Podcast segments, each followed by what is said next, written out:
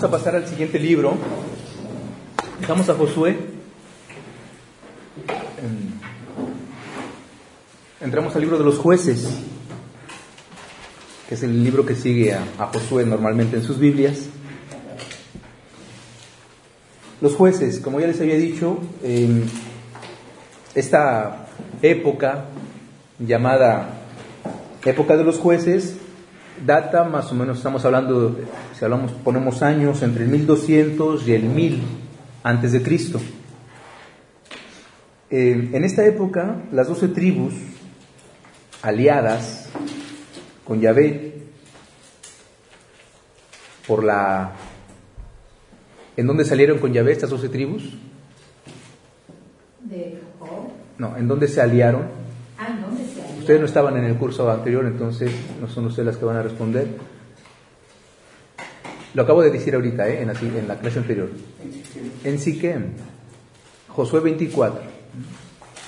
Estas tribus aliadas con Dios se van a repartir en tres grandes grupos, distribuidos por Galilea, Samaria y el sur de Jerusalén, las cuales, tristemente en nuestra experiencia también, no van a permanecer siempre fieles a la alianza con Dios.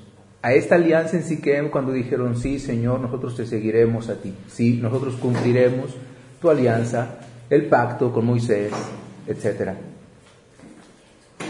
Entonces ellos no permanecen fieles a esta alianza con Dios. Y cuando a causa de este alejamiento de Dios se van a ver asediadas de peligros, por peligros de todo tipo, entonces van a implorar a Yahvé, quien siempre se va a compadecer y les va a enviar un Salvador o un juez, el cual reunirá al pueblo para la lucha en la cual triunfará siempre. En, el, eh, en la introducción pasada, en el curso pasado, el semestre pasado, les daba, esa es la trama del libro. Todo el libro, esa es su trama, va a ser la triste historia, triste por un lado y, y magnífica del otro, pero siempre va a ser así. Los israelitas se olvidan de la alianza de Dios, comienzan a hacer lo que es malo a los ojos de Yahvé, lo contrario a la alianza. Cuando ya se ven con el agua hasta el cuello, claman a Yahvé desesperados y Yahvé se compadece y envía un Salvador, en este caso los jueces.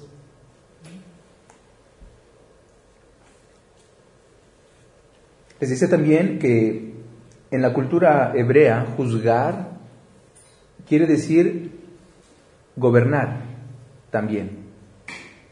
Estos, estos jueces no son jueces propiamente dicho, como nosotros los conocemos, sino hombres o mujeres, porque habrá una mujer también, elegidos por Dios para gobernar a su pueblo, para estar a la cabeza del pueblo y sacarlo adelante en sus dificultades causadas por su propio pecado, su infidelidad a la alianza. Los habitantes de Canaán, cuando el pueblo entró, cuando las dos tribus entraron con Josué, esos habitantes de Canaán adoraban a sus dioses. Especialmente eh, los cananeos adoraban al dios El, así como suena, El. Pero, sobre todo, practicaban la religión de la naturaleza. Eso también no es nuevo, es muy antiguo, como Matusalén. Adoraban eh, o eh, practicaban una religión natural, en el sentido de la fuerza natural, el cosmos, eh, las tormentas, los rayos, la tierra misma, eh, bajo el nombre de Baal. Lo escuchamos muy seguido en la escritura, los Baales, ¿ah? o el dios Baal, que era esta fuerza de la naturaleza divinizada. O sea, la naturaleza viéndola como una divinidad. Eso no ha cambiado. Vean la película de Avatar, y exactamente lo mismo. La diosa madre, Gaia, la, la tierra es, es divina, es Dios, etc. La divinidad de la naturaleza. Ya esto las culturas cananeas así lo vivían con los famosos Baales. Pero también adoraban a las esposas de los Baales que les llaman, y también aparece muy frecuentemente en el Antiguo Testamento, los astartés, si los han escuchado. No, porque no han leído el Antiguo Testamento, entonces. Ahora que lo comiencen a leer, se van a encontrar con esas divinidades. Las más comunes ahí, en esos libros, van a ser los Vales y los Astartés.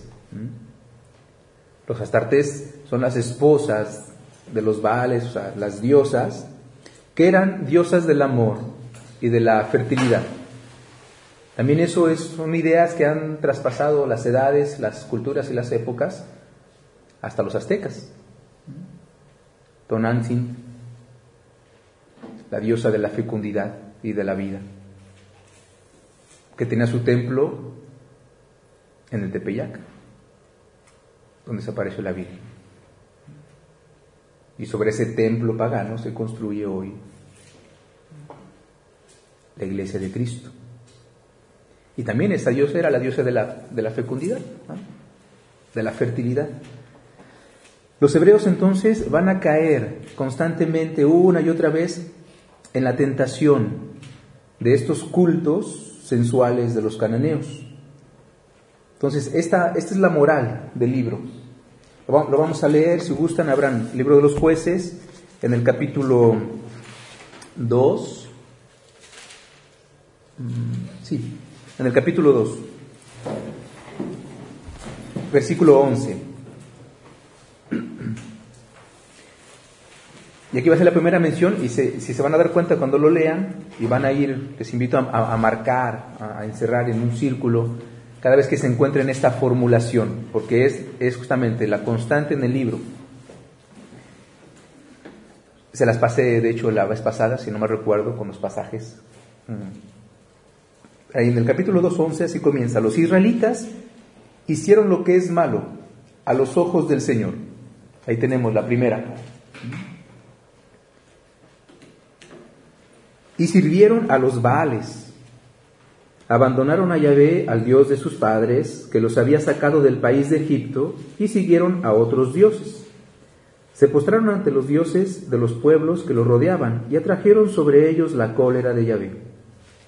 En cuanto abandonaron a Yahvé para servir a los Baales y a las Astartés, sus diosas, a sus divinidades esposas, estalló la cólera de Yahvé contra Israel los entregó en manos de salteadores que los despojaron, los vendió a sus enemigos de todo el contorno, ya no oponían más resistencia a sus enemigos.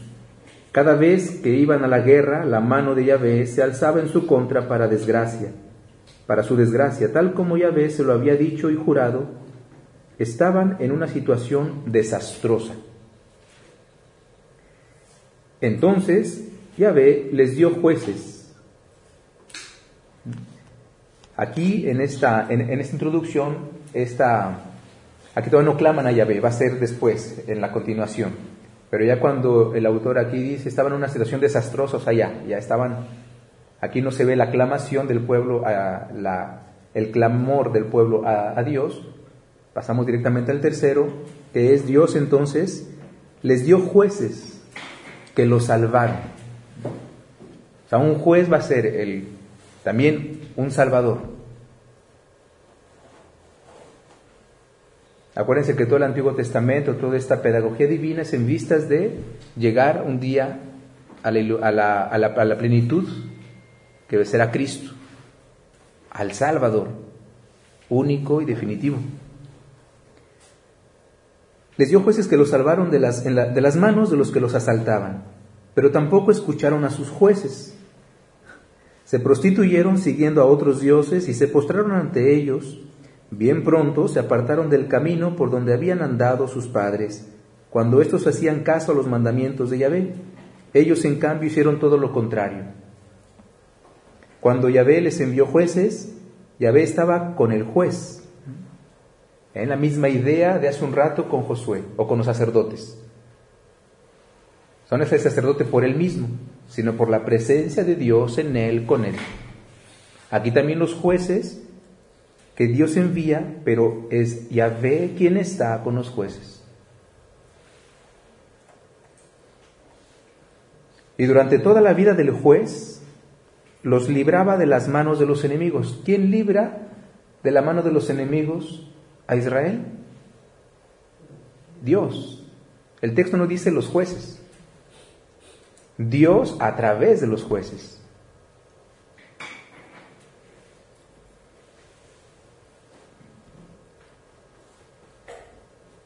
¿Quién salva a la iglesia hoy? ¿El Papa? ¿Los obispos? ¿Los sacerdotes? No. Cristo, el único Salvador, pero a través de la iglesia, de sus instrumentos, de la jerarquía.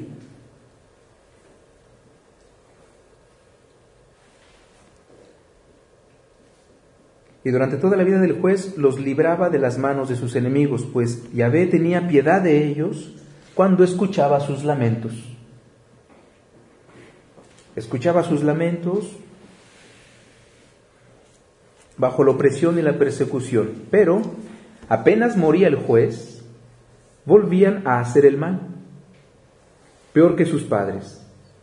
Seguían tras otros dioses, los servían y se postraban ante ellos. No querían renunciar a sus malas acciones y se empecinaban en su camino.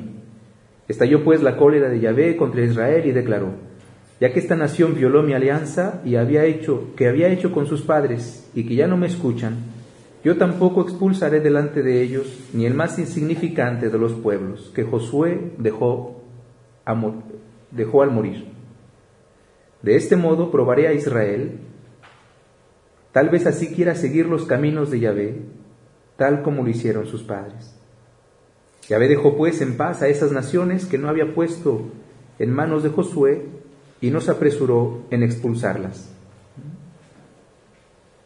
Y ahí comienza el relato.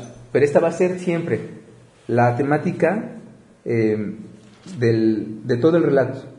Si ven en el, en el primer juez, o los primeros tres jueces, Otoniel, Eud y Samgar, en el 3-7, quieren irse. Ahí están los jueces, eh, los enumero ahí para que los tengan, después ustedes en su Biblia los van buscando, ahí están los capítulos, los primeros tres jueces, Otoniel, Eud, Samgar, en el capítulo 3, versículo 7, así comienza, cada, cada juez así va a comenzar.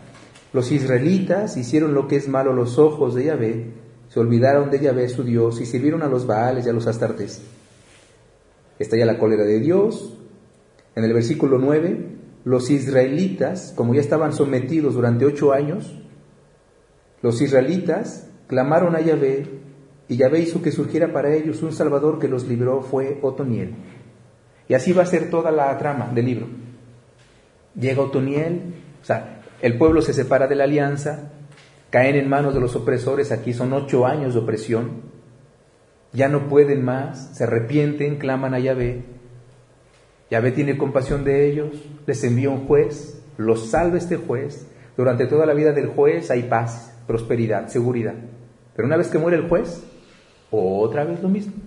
Se vuelven a separar de la ley de Dios, vuelven a pecar, los vuelven a opresar por muchos años, se arrepienten, claman a Yahvé y así, todo el libro de los jueces. Una constante. Caídas, levantadas, amor de Dios. Entonces, ahí están los jueces, Otoniel, Eud, Samgar, del capítulo 3. En el capítulo 3, en el capítulo 4 y 5 eh, aparece Débora, una mujer, importante punto, no lo voy a tratar ahorita, pero importante, una mujer también em, en esta cultura machista de la Biblia. Em, hay una mujer y es una verdadera mujer, esta. Pues Barak, Gedeón, capítulo 6 al 8, Tolá, Yair, 10, 12 capítulos y Sansón, uno muy conocido para nosotros, aparece mucho en la liturgia, muy conocido, una de las figuras más conocidas en los niños para el catecismo, Sansón, pero muchas veces ni por aquí que sea, captamos que es un juez que se encuentra en esas épocas, quién es Sansón y también esas epopeyas ¿no? de Sansón. La historia de Sansón es tres capítulos, 16 al 3 al 16. ¿Qué significan las siglas posteriores MN? No, fue una, una mal, no sé, algo que pasó ahí. Entonces, eh, me voy a, a, Gedeón, vamos al capítulo 6, por favor, vamos a ver solamente a Gedeón. una vez más para mostrarles esto, y en donde vamos a ver claramente, aquí ya lo dice el texto, eh, de qué se trata esta guerra. Y hacer el énfasis en eso, que si es la guerra, esta guerra no es humana, es una guerra de Dios, y por lo tanto se pelea como Dios quiere, con las estrategias de Dios y por lo tanto con las armas de Dios.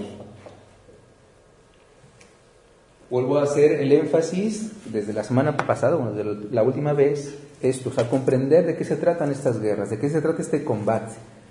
Y aquí tenemos un excelente pasaje, es uno de mis preferidos, de la historia de, del juez Gedeón, que si me alcanza el tiempo, haré también una mención de, de Josafat, si no la próxima vez que nos veamos. Gedeón, los israelitas, así comienza otra vez, cada juez va a comenzar de la misma manera. Los israelitas hicieron lo que es malo a los ojos de Yahvé, y Yahvé los entregó por siete años en manos de Madián. La opresión de Madián fue dura para Israel. Y debido a Madián, los israelitas habitaron las hendiduras de las montañas, las grutas y los refugios.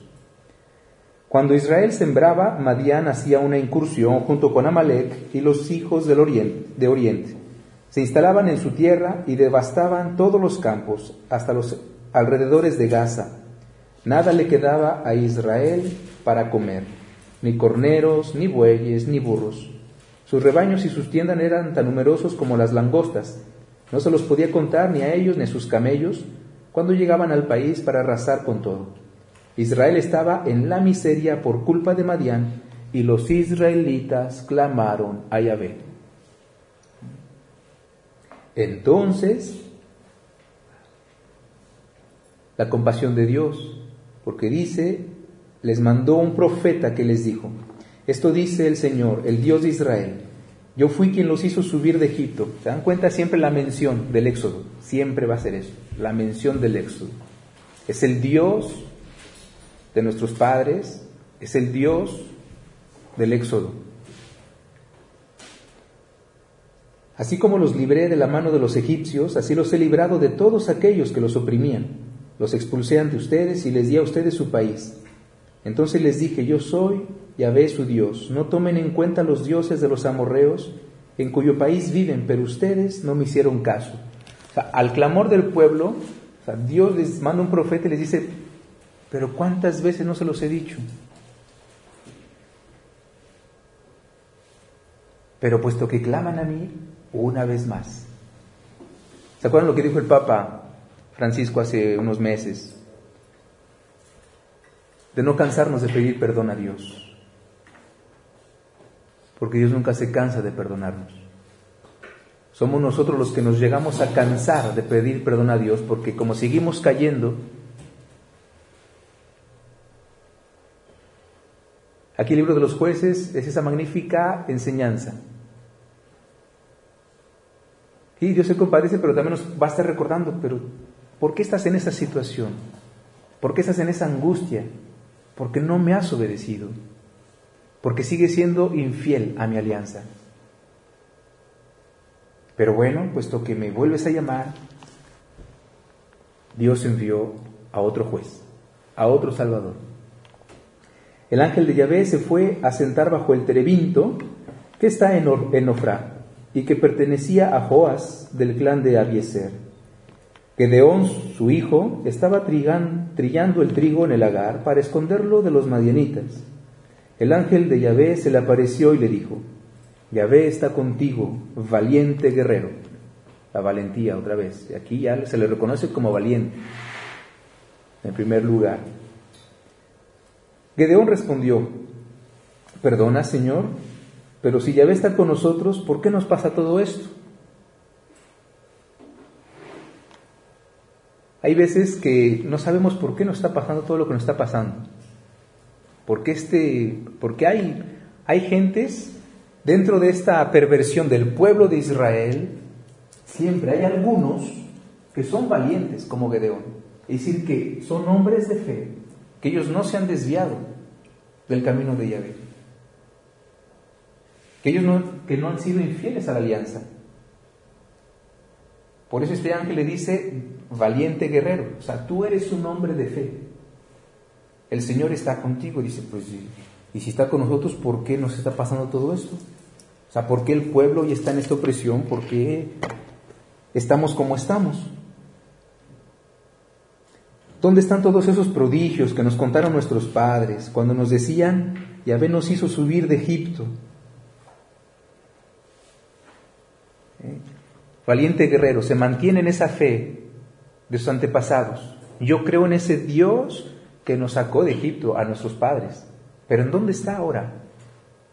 ¿En dónde están esos prodigios maravillosos que hizo? Lo que es ahora, Yahvé nos ha dejado caer y nos ha entregado en las manos de Madián. Entonces Yahvé se volvió hacia él y le dijo, anda, tú eres capaz de librar a Israel de la mano de Madián. Yo soy quien te envía. Misma temática que se vuelve a repetir. Aquí una de las grandes diferencias es que este hombre es un hombre valiente, es un guerrero, es un hombre que ha mantenido su fe, anda, tú eres capaz, por esta misma valentía, por esta misma espíritu guerrero, eres un hombre de fe, tú eres capaz. No por ti mismo, sino por esta fe. Y yo estoy contigo. Jesús, ¿qué nos dirá? Si tuvieras fe como un granito de mostaza, dirías a esta montaña, quítate de aquí y te obedecería. Pero no crees. Tú eres capaz de salvar este pueblo con tu fe. Y yo estoy contigo. Pero nos sigue pasando como a muchos, como los apóstoles, seguimos incrédulos. No.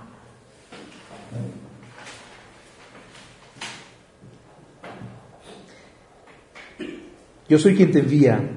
Pero él respondió, disculpa Señor, pero ¿cómo salvaré a Israel?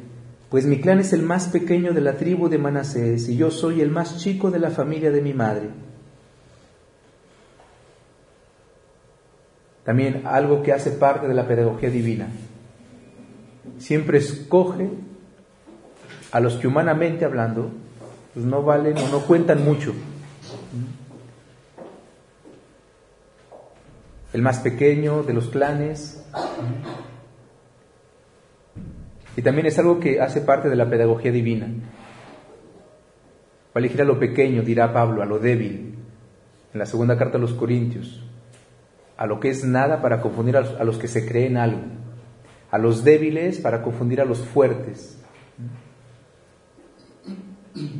a los tontos para confundir a los sabios. Dice, dice Pablo, eso somos nosotros. Y es la pedagogía divina, siempre. Nosotros igual pensemos en San Juan Diego. ¿Qué le dijo la Virgen? No, mi señora, pues yo quién soy. Yo bailaré al obispo. Ay, escógete a otro. Yo, Ni me va a escuchar, pues un indio patarrajada, pues cómo. Y la Virgen le dice, no, tú serás mi embajador. Tú.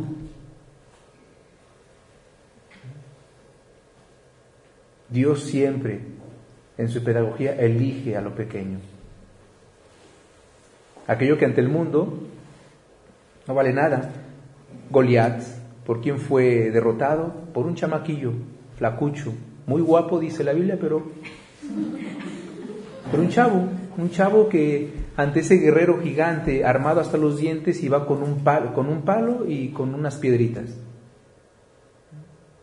Pero ¿qué le dice David? Tú vienes contra mí con lanza, jabalín, escudo y escudero y con imprecaciones. Pero yo voy a combatirte en el nombre de mi Dios. Y lo mató. El chavito, flacucho, guapo pero flaco.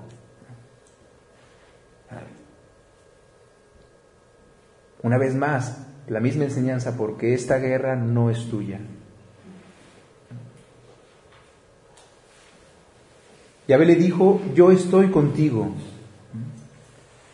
Sí, yo sé que eres el más pequeño, que eres del clan más insignificante, pero yo estoy contigo. Y tú derrotarás a Madián como un solo hombre. Respondió. Y aquí algo muy interesante. Gedeón eh, va a pedir pruebas a Dios. ¿Por qué? Porque la vocación, porque este llamado que hace Dios, Gedeón es guerrero valiente, pero también inteligente. Y dice, espérate, ¿y si, y si no es Yahvé? ¿Y si solamente es, no sé, otro Dios o una imaginación mía? Y va a poner a prueba a Dios.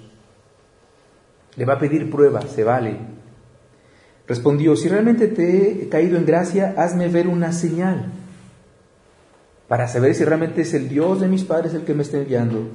Y así sabré que eres tú quien me habla. San Juan en su, en su primera carta dirá, hay que discernir los espíritus, porque no todos vienen de Dios. Si tú sientes que la Virgen te habla, primeramente va a hablar con tu Padre Espiritual y dile, fíjese que la Virgen me está hablando, para ver si realmente es la Virgencita. Pero no lo des por un hecho. Y dile a la Virgencita, a ver, si eres tú, pues a ver, vas a tener que comprobar, porque si no, de por sí ya me tiran de un loco, de una loca, imagina si salgo con eso. Y Gedeón pone a prueba a Dios, dame una señal, no te alejes de aquí hasta que vuelva con una ofrenda que te depositaré ante ti. El Señor le respondió, me quedaré aquí hasta que vuelvas. Se fue pues Gedeón, preparó un cabrito y con una medida de harina hizo panes sin levadura. Puso la carne en una canasta y el caldo en una olla y lo llevó todo para ofrecérselo bajo el terebinto. El ángel de Dios le dijo entonces, toma la carne y los panes sin levadura, deposítalos en esa roca y derrama el caldo sobre ellos. Y así lo hizo. Entonces el ángel de Yahvé extendió su bastón y con la punta tocó la carne y los panes sin levadura. Salió fuego de la roca y consumió la carne y los panes sin levadura. El ángel de Yahvé, mientras tanto, había desaparecido de su vista.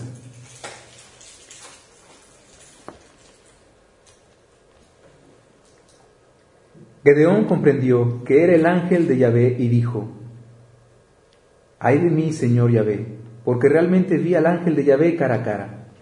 Pero Yahvé le dijo, otra vez, no tengas miedo, porque no morirás. Gedeón construyó en este lugar un altar para Yahvé, al que llamó Yahvé Paz. Aún existe actualmente en Ofra, en las tierras de Eliezer. Me voy a brincar al versículo 36. Gedeón dijo a Dios, si realmente quieres salvar a Israel por mi mano, como lo has dicho, concédeme esta señal. O sea, por segunda vez, la una no le bastó, dijo. Pues para estar seguros, ¿no? Vamos a amarrar el, el trato, pero primeramente una segunda señal, porque no vaya a ser, ¿verdad? Una, pudo haber sido coincidencia, a veces decimos, no, no, pura coincidencia. Una segunda señal, Señor. Pondré un vellón de lana en la era, en el pasto. Si solamente el vellón está con rocío mañana, siendo que todo el suelo del derredor está seco, sabré que tú quieres librar a Israel por mi mano, como lo has dicho. Y así sucedió. Cuando se levantó muy de mañana, tomó el vellón, una especie de esponja, ¿eh? de trapo, lo estrujó y con el rocío llenó una copa. El pasto estaba seco. Gedeón dijo entonces a Dios, no te enojes conmigo si vuelvo a hablar. O sea, una tercera señal. Ya tuvo dos muy claras, pero pide una tercera. Dame otra prueba con el vellón y que solo quede seco el vellón mientras todo el suelo del derredor queda cubierto de rocío. Así hizo Yahvé que fuera esta noche.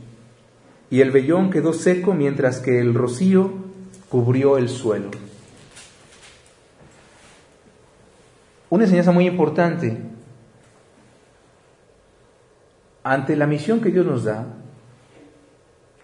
la misión de la vida cristiana, nuestra misión personal, nuestra misión en esta vida, porque hay una misión o que hay algunos que les paguen por decir lo contrario. Em, se vale decirle a Dios, ¿y cómo sé que eres tú? ¿Y cómo sé que realmente lo que me estás pidiendo eres tú el que me lo estás pidiendo y que realmente voy a lograr hacer eso que tú me dices que voy a lograr cuando todo humanamente hablando me dice que pues no, no es posible? Se vale pedirle pruebas a Dios. Recuerdan a la, Virgen María. La primera pregunta que le hace a Gabriel, ¿y cómo será esto si yo no tengo varón? O sea, la criatura interroga a Dios, entra en ese diálogo, es la oración, y en la oración voy a discernir. En la oración y con los instrumentos que Dios me da. Aquí el Señor está enviando al ángel. Un ángel es un enviado, y tantos enviados que el Señor te da, tu párroco, tu guía espiritual, tu confesor, tal amigo, tal amiga cristiano enraizado en su fe, tal situación, tal circunstancia en tu vida. O sea, hay tantos enviados, tantos ángeles. Y en la oración, en ese diálogo con Dios, Señor, pues muéstrame cuál es tu voluntad y dame una prueba. Aquí entre no, yo se la pedí. Yo no me di a la vida religiosa ni al sacerdote pues, sin antes estar segurísimo de que era Dios el que me lo pedía. ¿eh? No les digo que pruebas le pedí porque no es el momento, pero igual, así de claritas como a Gedeón, si no, yo no te sigo. Mm. Y me las dio, porque es real. Y me las dio tal cual como se las pedí, como Gedeón. Cuando Dios te pide algo, y sobre todo este llamado que nos hace a la santidad de vida, y a esta firmeza, a esta, a esta fiereza en la fe, fuerza, valentía, y a misiones especiales, particulares, el matrimonio es una misión, Señor, ¿Es él, es ella? Es, para mí es muy triste cuando le pregunto a las parejas, ¿oraste al Señor? Porque se los digo claro, cuando vienen a decirme que ya no lo soportan, que ya no se soportan, digo, es que oraste. Cuando te decidiste a elegirlo, a elegirla, oraste antes al Señor para saber si realmente el Señor pues confirmaba esa elección tuya, que era tuya, pero tomaste a Dios en cuenta. Es que es el matrimonio para mí, es que es esta persona, es que es el momento de hacerlo. Y claro que la respuesta 9 sobre 10 es no. Entonces, ¿por qué te andas quejando ahorita? Diciendo que te salió otro, que te salió otra que tú no habías escogido. Pues. Porque así somos, así somos los hombres, muy incoherentes en nuestra vida. No, Gedeón, si tú me estás enviando, si realmente eres tú, no, me tienes que dar pruebas. Esa es la oración. Y interrogar a Dios. ¿Y qué va a hacer? Dios le responde tres veces, Dios le da tres pruebas y ya Gedeón entonces está seguro y avanza. ¿Y cómo va a avanzar? Así, porque ahora, claro, Dios le respondió, Dios le dio las pruebas, pero ahora es el turno de Dios. No es que Dios se desquite, pero, pero dice, ahora soy yo. Jerual, es decir, Gedeón, se levantó de madrugada y se fue a acampar con todo el pueblo que lo acompañaba encima de Engerón. Me... Mm, el campamento de Madián estaba al norte de Gedeón, en la llanura al pie del monte Moré. Yahvé dijo a Gedeón, el pueblo que te acompaña es demasiado. Si entregara a Madián en tus manos, Israel podría vanagloriarse a costa mía. Ahora es Dios el que va a poner a la prueba a Gedeón. No es venganza, pero nada más para que se acuerde. Yo mismo me, eh, me ha... Sí, el pueblo que tú llevas es demasiado. Si entregara a Madián en sus manos, Israel podría vanagloriarse a costa mía y diría, yo mismo me he liberado, librado. Vas pues a proclamar esto ante todo el pueblo. Cualquiera que tenga miedo o, o esté temblando, que se retire. Y Gedeón se lo planteó hacia el pueblo. Y se retiraron 22 mil hombres de 32 mil.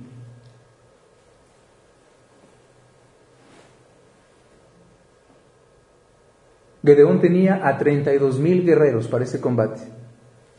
Pero Dios dijo, son muchos. Proclama, y es una ley del Deuteronomio, en el capítulo 20 del Deuteronomio, para las guerras, Cuando hay una guerra, dice el Deuteronomio 20, primeramente, quienes tengan miedo, mejor que se vayan a sus casas. O sea, porque esto es para valientes, no para miedosos. Y lo primero, a poner en práctica esta ley del Deuteronomio. Gedeón lo hace y de 32 mil, 22 mil miedosos, ¿se dan cuenta de eso? 22 mil miedosos se retiraron. Y se quedó solamente con 10 mil. Dios le dijo a Gedeón, todavía el pueblo es demasiado numeroso. Haz que bajen al agua y allí haré la selección. Ah, la selección de los guerreros es de Dios, no es de Gedeón.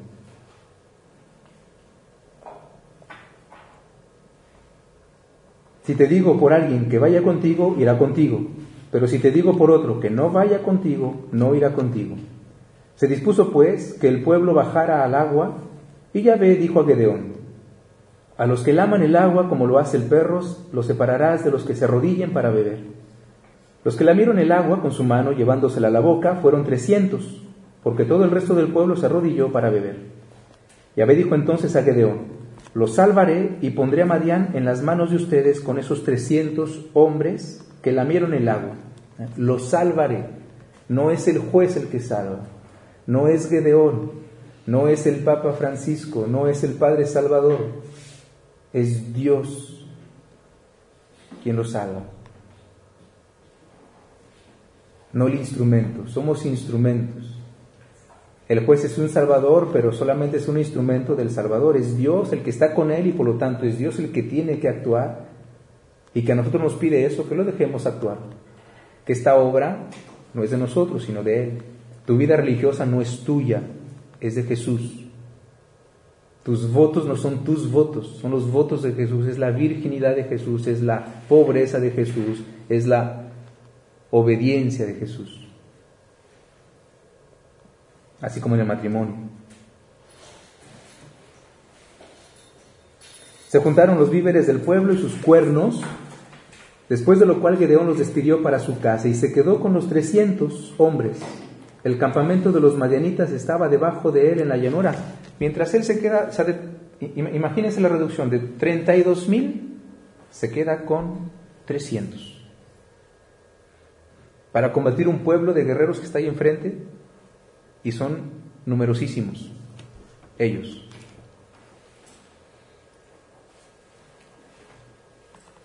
¿Y qué va a pasar?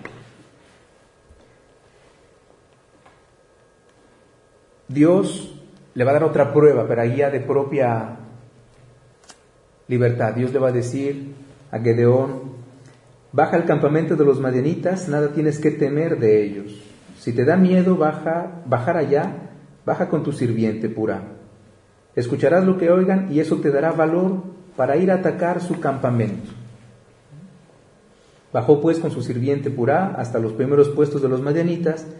Estos se habían instalado en toda la llanura junto a Amalek y todos los hijos de Oriente. Hormigueaban como las langostas y sus camellos eran tan numerosos como la arena de las orillas del mar. ¿Se dan cuenta? El ejército Madián, el ejército enemigo, numerosísimo, que ni para contarlos. Y Gedeón con 300 nada más, de 32 mil que tenía. O sea, esta manera de, de plantear la escena, o sea, de ver el abismo de diferencia, pero para mostrar eso, que nuestra lucha contra el mal es, el demonio es tremendo, mucho más astuto que nosotros juntos. Es real esta pelea, es real esta lucha. El drama del pecado es real. Somos incapaces, incapaces por nuestras propias fuerzas de hacer algo. Pero Jesús ya venció. Si lo dejáramos actuar más en nuestra vida, si dejáramos más libertad al Espíritu Santo, no estaríamos como estamos. si comprendiéramos que esta guerra es de Él. Gedeón pues bajó al campamento, un hombre estaba contando un sueño a su, a su compañero, tuvo un sueño, un pan de cebada saltaba por el campamento de Madián hasta que llegó a la tienda, chocó con ella y ésta se derrumbó. Aquí este, este, este famoso pan es una galleta. Los padres de la iglesia ven ahí una prefiguración de la Eucaristía.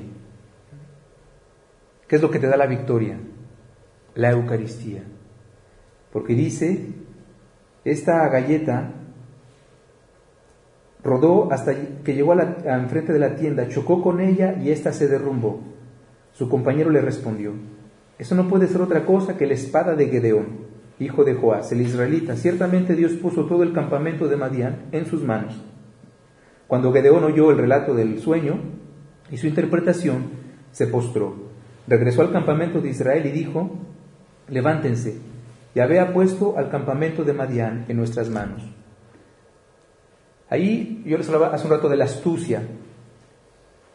Jesús nos pide ser astutos también. Ahí Dios lo envía y lo envía en medio del, enemigo. Claro, seguramente fueron disfrazados, camuflajeados para no ser reconocidos, como espiones, como también los que envió Moisés a, a la tierra prometida antes, eh, Josué. Van a espiar no, pues sí, ahí está, bueno, hay que ir. Dividió entonces a los 300 hombres en, tres grupos. A todos les pasó cuernos y cántaros vacíos con antorchas dentro, ¿eh? las armas de los de Gedeón. Cuernos, cántaros vacíos, antorchas. Normalmente se pelea con espadas, con escudos, con cascos, con coraza, con lanzas, ¿no? Pero ellos van con cosas ridículas, jarros, vacíos, antorchas, cuernos y sus gritos. Luego les dijo, fíjense bien y hagan lo mismo que yo. Apenas llegue cerca del campamento de los madianitas, harán como yo. La vida cristiana es seguir a Cristo y hacer todo lo que Él hizo, dirá San Juan, primera carta. El que diga que cree en Él, el que se diga valiente, es decir, un cristiano, dice Juan, primera carta, tiene que comportarse como Él se comportó, Cristo. Gedeón les dice, vean, escuchen y todo lo que yo haga lo harán. Cuando yo, junto con los que estén conmigo, toquemos el cuerno, ustedes también tocarán el cuerno alrededor de todo el campamento y gritarán por Yahvé y por Gedeón. Gedeón y los cien hombres que lo acompañaban llegaron cerca del campamento de Madián, al filo de la medianoche. Cuando se acababa de hacer el relevo de los centinelas, tocaron el cuerno y rompieron los cántaros que llevaban en la mano. Inmediatamente los tres grupos tocaron el cuerno y rompieron los cántaros, tomaron las antorchas con la mano izquierda, sin dejar de tocar el cuerno que sostenían en la mano derecha, y gritaban, Espada para Yahvé y Gedeón. Pero cada uno permaneció en su sitio alrededor del campamento, porque las indicaciones de Gedeón fueron esas. Cuando yo grite, rompa, ustedes hacen lo mismo. Y ya, fueron las consignas. Ellos hicieron eso y después que se quedaron parados. Porque fue todo lo que Gedeón les dijo. Pero están en un combate y es gritar enfrente del enemigo. Están en el campo enemigo ya. En el campamento todos se pusieron a correr, a gritar y a huir. Mientras seguían tocando el cuerno, Yahvé hizo que en el campamento de los madianitas cada uno dirigiera su espada contra su hermano. Huyeron todos hasta Betat para el lado del Sartán y hasta la orilla de Abel Mejolá frente a Tabat. Los hombres de Israel que habían venido de Neftalí, de Aser y de todo Manasés se reagruparon y persiguieron a los madianitas Gedeón mandó entonces mensajeros por toda la montaña de Efraín. Bajen al encuentro de los madianitas y antes que lleguen ocupen los vados hasta Bet-Bará a lo largo del Jordán. Hicieron prisioneros a los dos jefes de Madián, Oreb y Seb. Mataron a Oreb en la roca de Oreb y a Seb en, en el lagar de Seb. De vuelta de la persecución a los madianitas, entregaron a Gedeón al otro lado del Jordán las cabezas de Oreb y de Seb. Israel no metió las manos para nada. El pueblo huyó. Son los cántaros rotos, antorcha en la mano y los gritos de los guerreros de Gedeón.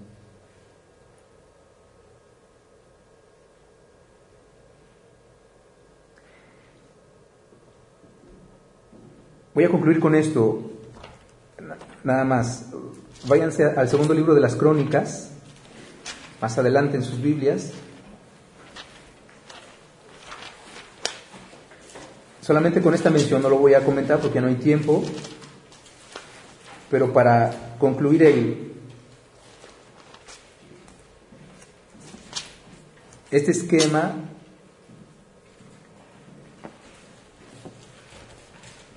de estas guerras, de esta batalla, de estas batallas de la vida de fe, de la vida cristiana. Segundo libro de las Crónicas, capítulo 20, es otra guerra, pero es con Josafat. Después hablaré quizás la próxima ocasión de Josafat, pero aquí me detengo en esto. Dos Crónicas 20, eh, igual Josafat tiene que enfrentar a un enemigo numeroso, Josafat tiene miedo, Josafat es un rey en este momento. Eh, me voy al, versículo 15.